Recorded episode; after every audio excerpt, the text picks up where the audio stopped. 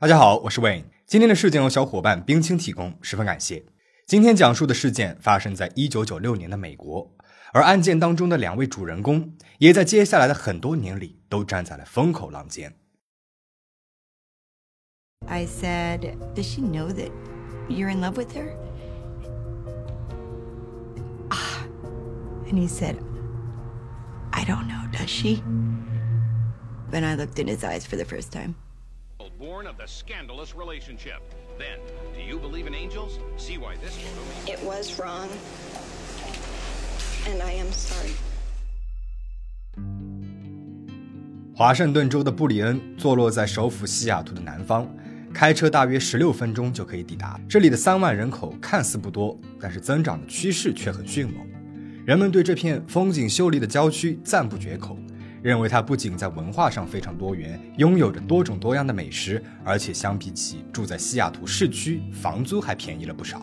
这样一座宜居的小城，几乎很少登上美国各大社会新闻的头版头条。但是，1996年的一场风波，却让许多的人的目光都投向了他和他的一所学校。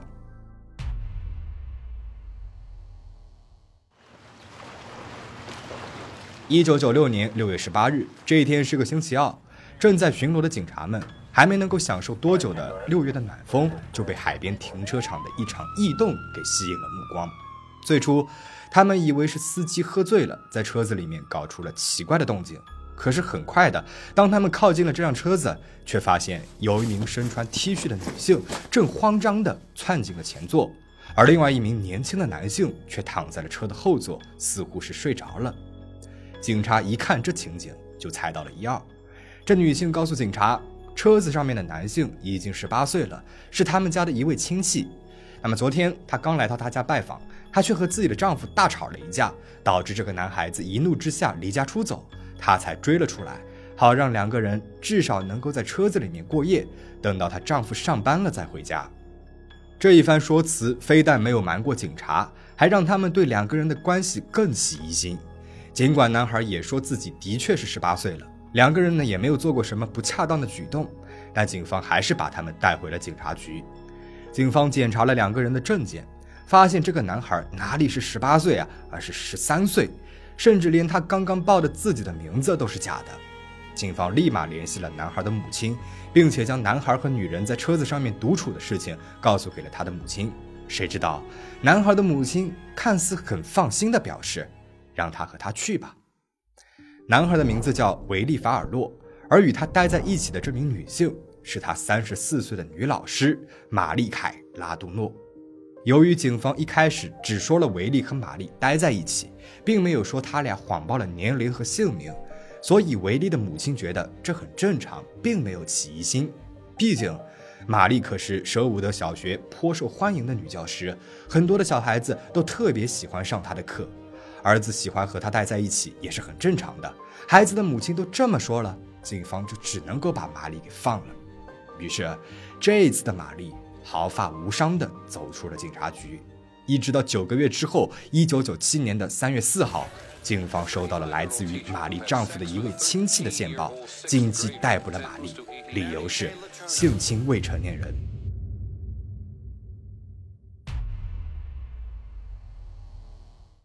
直到此时，一度还信任着玛丽的维利母亲才发现，这位孩子们爱戴着的女老师，竟然已经怀上了她未满十四周岁儿子的骨肉。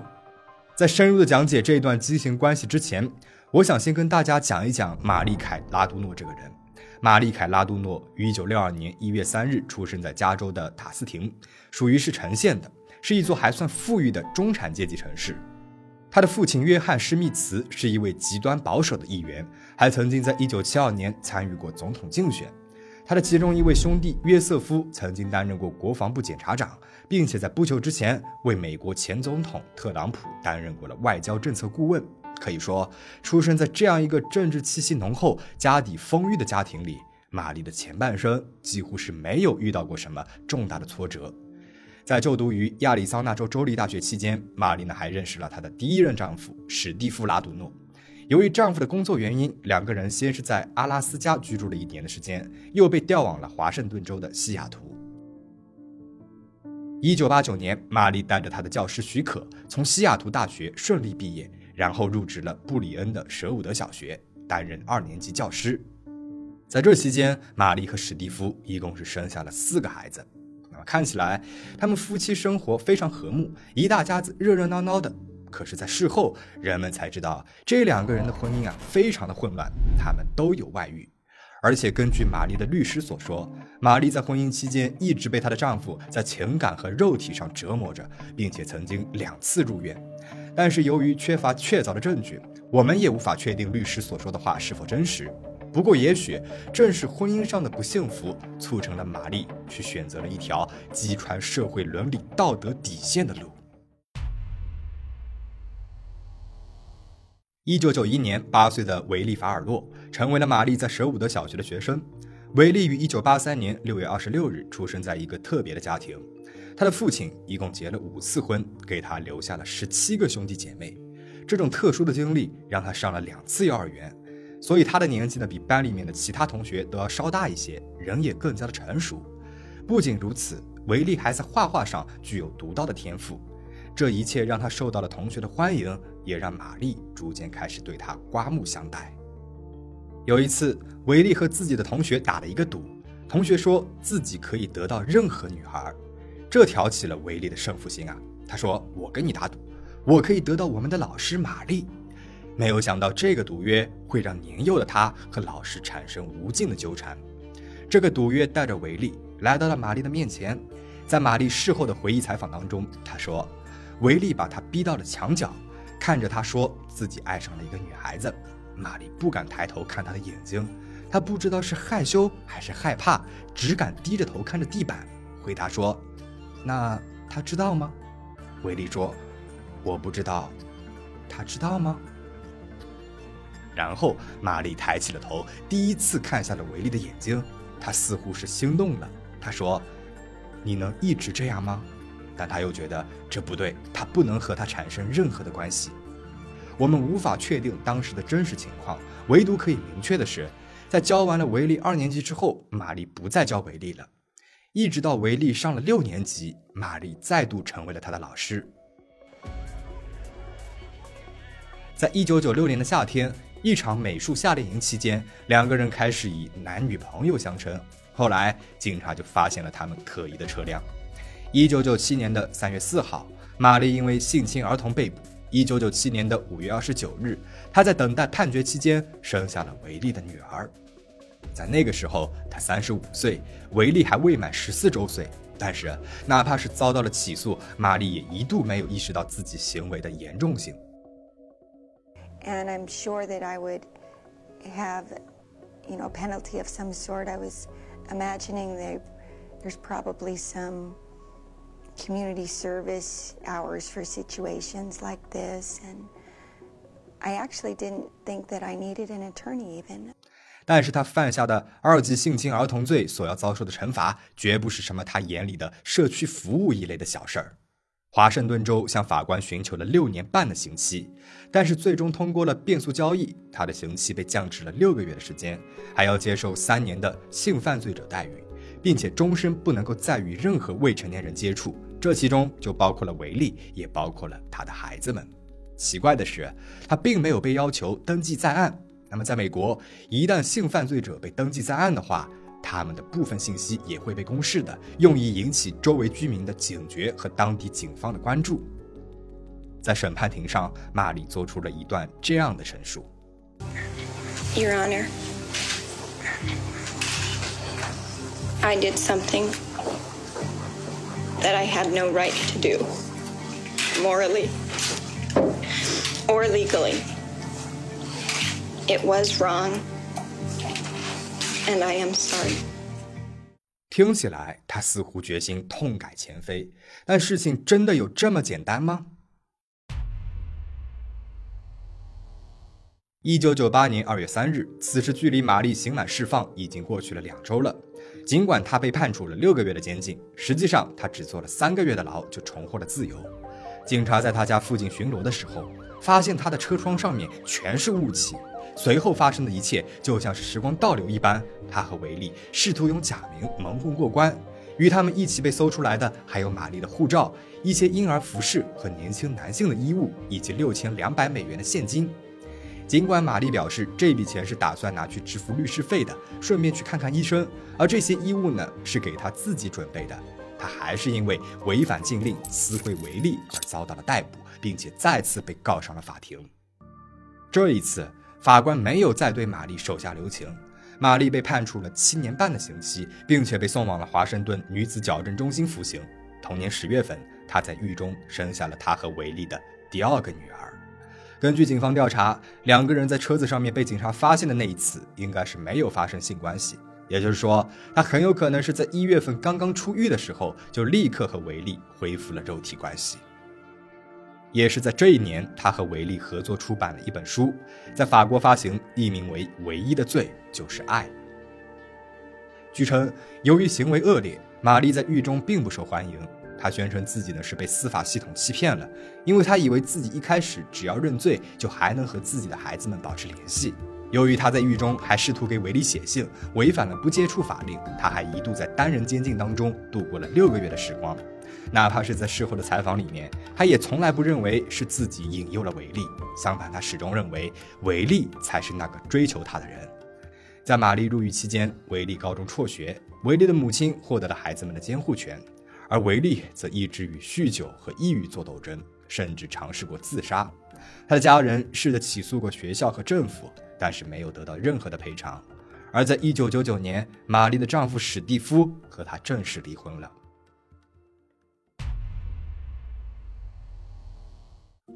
二零零四年，玛丽被释放了，并且成为了登记在册的二级性犯罪者。时年二十一岁的维利得知这个消息之后，想尽一切办法让法庭撤销了玛丽对他的不接触法令，并且在二零零五年的五月二十日和玛丽在华盛顿州的伍丁维尔结了婚，最后定居在了梅因市。此事一出，本来还算沉寂下去的故事，又一次的被推上了风口浪尖，人们纷纷对自己的三观感到了怀疑。难道这样扭曲的关系真的能够修成正果吗？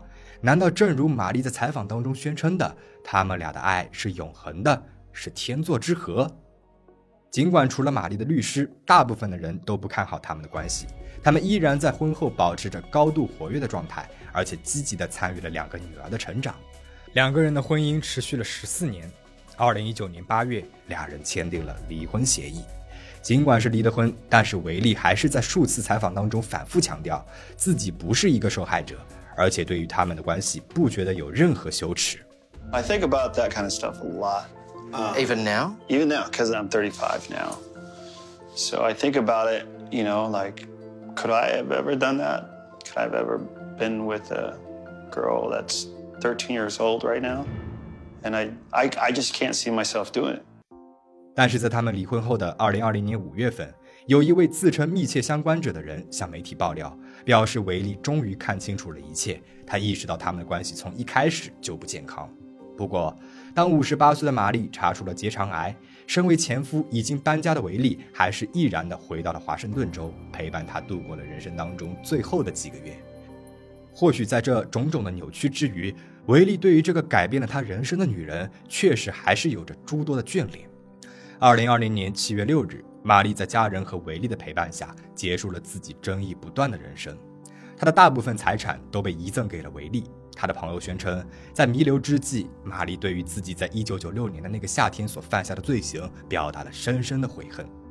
这起事件引发了全美上下的关注。不仅仅在于三十五岁女老师和十三岁男学生之间巨大的年龄差，也在于司法系统在处理这件儿童性侵案的前期表现出了过度的宽容。许多人认为，如果把这两个人的性别调换一下，如果最初一九九六年的时候被发现在车子里面的是一位男老师和十三岁的女学生，那么警方和家长的反应绝对是不会那么轻描淡写的。换言之，正是社会对于男童被侵害这一可能性的忽视，才导致了维利深陷这段扭曲的关系而没能够及时的抽身。尽管他反复的强调自己没有遭到虐待，也没有被人强迫，但是他和他老师之间绝对的权力差距，依然意味着这一段关系绝对没有那么的单纯。两千年的时候，事件被改编成了电影《美国邻家女孩玛丽凯·拉多诺的故事》。相关书籍也陆续出版。二零一八年，一部名为《玛丽凯拉多诺自传》的纪录片登陆了流媒体，再度的引发了人们对此案的讨论。回到当下，尽管玛丽已经去世了两年，她所犯下的罪行却依旧值得我们深思。那么事件到这边就讲完了，接下来我会浅谈一下玛丽的心理。啊，这里我们只是作为讨论，并不是真的去诊断判断玛丽精神上的病症。如果对于这方面不感兴趣的小伙伴，可以不用看下去喽。在当时的法庭上，玛丽的律师大卫·格克请来了精神病理学家，表示玛丽这一系列的过激行为都是因为她患有双向情感障碍。这一特殊的精神疾病在广义上包含两种症状：抑郁表现以及狂躁表现。律师认为，玛丽选择在1996年的夏天做出了一个不理智的冲动决定，是因为她处于这一病症的狂躁阶段，这导致了她的思维奔逸、需求旺盛，所以无法进行逻辑思维。但是，有不少网友指出，在此事发生之前，玛丽是一位优秀的独立女性，她没有表现出任何患病的征兆，而她的情绪光谱也并不符合双向情感障碍通常是抑郁和躁郁都会发作的特征。换言之，玛丽这一生似乎都没有犯过病，而偏偏是在她的双向情感障碍发作的那一刻，她就立刻的犯下了一九九六年的那一起案件。这期间没有任何发展规律，也没有任何的阶段可循。律师提出的这一说法实在是太过于刻意了。在这里，我们不再妄自的揣测玛丽的病症到底是确有其事，还是单纯的为了减轻罪责，但是。在他生前和维利共同接受的一些采访里面，我们还是可以窥探到他性格上的一些端倪的。啊，再说明一下，我们这里是讨论玛丽性格上的一些特点，并不是真的去诊断玛丽的精神疾病哦。Like I remember hiding in a in the closet. There was a closet in the oh, no. in the classroom, and then me and my friends we used to be in there hiding in the classroom. From Mary? Why don't you say what you were doing hiding in the closet? Just hiding in the closet. No, what did you tell me you were doing? What you said to me is like, yeah, we'd hide in the closet and we'd hope you'd walk past so we could look under your skirt. I'm like, what the heck? That's what he told me he remembered. I'm like, wow. Yeah, right. Wow, I had no idea. 在这一段采访里面，玛丽表现出了非常强势的态度。她不仅打断了丈夫维利的发言，而且几乎是以替对方发言的方式，将这个问题的主导权抢占到了手中。 从维利的表情出发，再结合这段内容的本身，我们大概可以猜想到，维利他应该是不太愿意把这件事情曝光在公众面前的。但是玛丽选择把这段内容曝光了出来，用意是什么呢？不难看出来，玛丽的语气是在暗示。维利对他进行了某种程度上的性骚扰，这样的措辞如果被不了解这两个人过往的观众听到的话，很容易会把玛丽当成那个纯洁无瑕的受害者，而将维利置于一种更加粗俗低劣的地步。但是，当时躲在衣柜里面的维利只有八岁，这些话到底是他回忆自己童年的想法，还是在这些年被玛丽洗脑的过程当中，让他慢慢的也接受了自己才是那个捕食者的角色呢？玛丽热衷于将自己打造成一个无害的受害者，反复的强调她才是被维利追求的羔羊。那么在接下来的采访里面，主持人提出玛丽是一位老师，是一位成年人，为什么没能够阻止情况失控呢？玛丽又一次的把责任全部推卸给了维利，并且不断要求对方承认他才是罪魁祸首，直到维利在镜头面前再度的配合。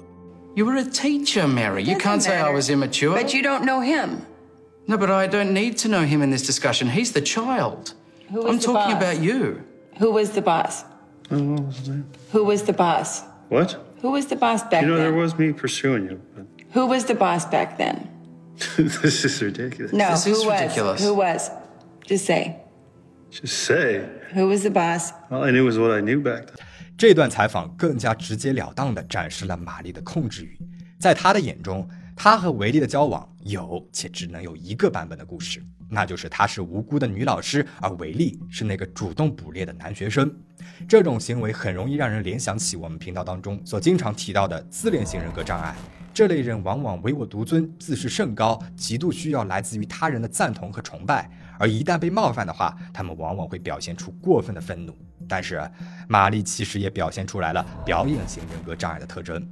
在弗兰奇教授和史雷斯塔教授于2021年发表的论文当中，他们总结出来了表演型人格障碍的几个特点：无法忍受缺乏他人关注的感觉，常表现出来引诱性的行为，多变且空虚的情感，利用自身的外貌来引起关注，过度戏剧化的表达和情感，容易将一段正常的人际交往误判成更加亲密的程度。表演型人格和自恋型人格都同属于 B 群人格障碍，所以有所相通也算是很正常的。我们之前讲过的网红夫妻的爱情里的阿里也是很典型的这种类型。在这个案件里面。我认为玛丽毫无疑问是利用了自身的姿色和肉体对维利展开了控制。不仅如此，在这个过程当中，她很有可能是误判了他和维利的情感，将一个八岁男孩的赌约当成了命中注定的爱情，并且由此反向展开洗脑，直到这个小男孩也很难分清楚这段感情在他的心中到底是不是玛丽所描述的那么的刻骨铭心，到底是不是一段与全世界为敌的真爱。很多人都斥责维利。认为他对玛丽太宽容和爱慕了，让那些替他声讨的民众觉得自己错付了。但是我们可以试着带入到韦利的角度，他从八岁的时候就已经开始接触到了玛丽，两个人畸形亲密的关系在他十三岁的时候就开始有了，而且玛丽还是他的老师。那么可以说，他的整个人生从儿童开始就已经深受玛丽的影响了，一直被玛丽的真爱理论操控洗脑着。他以为爱情就是这样的，所以才会说出自己不是受害者。哪怕我们外人看来，这两人的关系从一开始就是彻头彻尾的犯罪。最后，我还想提醒有孩子的家长，可以给自己的小孩子从小就教一些性知识和法律知识，请一定一定要保护好自己的孩子。那么，你对这起事件有什么看法吗？欢迎留言讨论。最后，请大家保持警惕，保持安全。我们下期再见。